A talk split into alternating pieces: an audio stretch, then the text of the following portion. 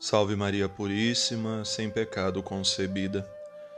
Irmãos e irmãs, nessa sexta-feira, 16 de julho, a igreja celebra a memória de Nossa Senhora do Carmo. Nossa Senhora aparece no Monte do Carmo, ou do Carmelo, um lugar onde o profeta Elias fez uma grande experiência de encontro com Deus. Ali depois, alguns eremitas, já no século XII, faz uma experiência de contemplação dessa vida onde se sai da correria da cidade e se recolhe para a intimidade, o encontro com Deus.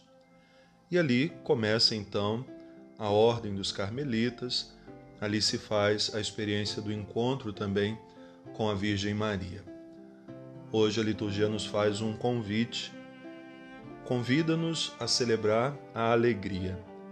A primeira leitura tirada da profecia de Zacarias faz um convite à cidade de Sião para que ela se rejubile, para que ela se alegre, porque vem habitar no meio deles o Senhor. É já a prefiguração da alegria de Maria. Esse convite que é feito também a todos nós. Quando o anjo visita Maria, ele vai dizer, como Zacarias nessa profecia, a cidade de Sião: Alegra-te, cheia de graça, porque o Senhor é contigo. Zacarias dizia: O Senhor vem habitar no meio de ti. E o anjo diz a Maria: O Senhor é contigo. Então, essa experiência da alegria de saber que o Senhor está no meio de nós. Apesar de todas as lutas e dificuldades que temos, essa é uma certeza: o Senhor está no meio de nós.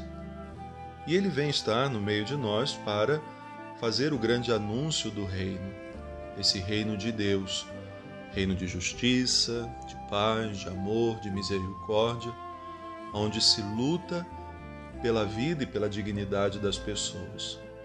E a Virgem Maria é esse grande canal que Deus se utiliza, não como um objeto que se usa e descarta, mas como um canal para que chegasse a nós, a toda a humanidade, o seu Filho.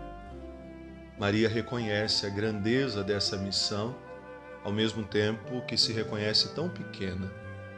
O salmista hoje nos faz rezar as palavras que brotaram do coração e dos lábios de Nossa Senhora quando esteve na casa de Zacarias e Isabel. O poderoso fez por mim maravilhas, santo é o seu nome. A minha alma engrandece o Senhor, porque ele viu a pequenez da sua serva, ele viu a minha humildade. Maria nunca quis ter uma importância diante dos outros porque ela era a mãe do Senhor. A importância de Maria também, e esse é o grande ensinamento que ela deixa para nós, é viver a perfeição do discipulado. Maria vai nos ensinar a obedecer a Deus, a dar o sim a Deus, a fazer em tudo a vontade de Deus. No Evangelho, mostra Jesus no meio de uma multidão, falando àquele povo estando numa casa rodeado de pessoas, alguns anunciam: Olha, tua mãe e teus irmãos estão aí fora e querem falar contigo. Muitos leem esse evangelho de uma forma muito negativa, como se Jesus não reconhecesse a maternidade de Maria. Pelo contrário, ele está enaltecendo, ele está ali naquele momento dizendo: a importância da minha mãe, daquela que está lá fora, é igual a de todos que estão aqui dentro. Ela se fez discípula de Deus. Ela se tornou também minha discípula.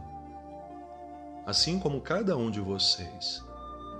Então, o olhar que nós devemos ter para Nossa Senhora é sempre para aprender dela como ser obediente e fiel a Deus, a esse chamado que Ele faz a cada um de nós para sermos também colaboradores como construtores do reino nesse mundo em que nós estamos.